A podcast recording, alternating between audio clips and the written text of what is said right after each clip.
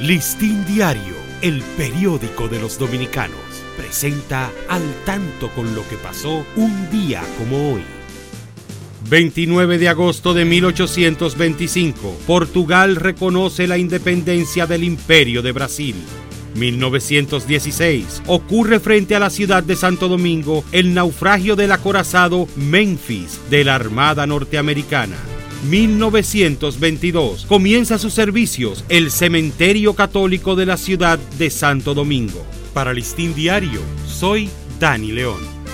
Listín Diario, el periódico de los dominicanos, presentó al tanto con lo que pasó un día como hoy.